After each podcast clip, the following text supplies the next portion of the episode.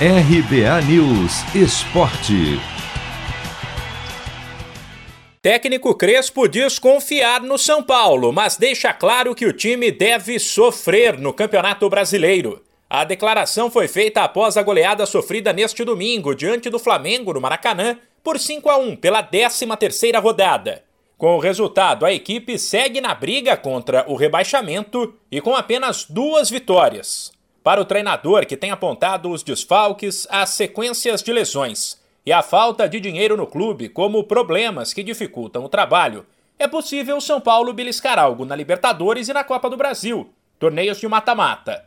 Mas no Nacional, serão mais alguns meses de dificuldades. Temos ainda mais possibilidades para, para sair de, dessa situação incômoda que não gosta da gente.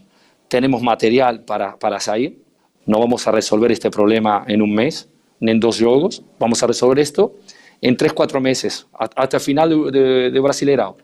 Entonces vamos a continuar a lutar para salir de esas situaciones y poder gustar de las situaciones de Copa do Brasil o, Copa Libertadores. Eh, sabemos perfectamente la situación cuál, cuál es, mas continuaremos a lutar. Crespo ainda avaliou que o placar do duelo com o Flamengo não traduz o que foi o jogo. De fato, a partida teve momentos de equilíbrio. Ninguém marcou gols no primeiro tempo e no segundo o tricolor saiu na frente com Arboleda.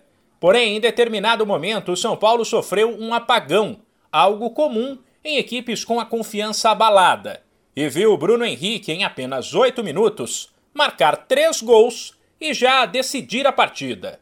Para Crespo, a tarde iluminada do adversário desequilibrou o jogo. Acredito que o resultado é mais grande e não retrata corretamente eh, o jogo, mas fazemos parabéns a, a Flamengo, a, a, Renato e a Portalupi a, a, a, seus atletas. Mas acredito que, no, que o resultado é muito mais grande, com uma atuação extraordinária de, de Bruno Henrique. Acredito que, que, que podemos melhorar em, em muitos aspectos, mas tuvimos a oportunidade de, de ganhar e, por que não empatar durante o jogo, mas aconteceram coisas com as atuações, como, como falei de, de Bruno Henrique, extraordinárias. E devemos parabenizar com ele. Bastante pressionado, o São Paulo agora parte para uma sequência que pode ser decisiva para o planejamento e o futuro do clube.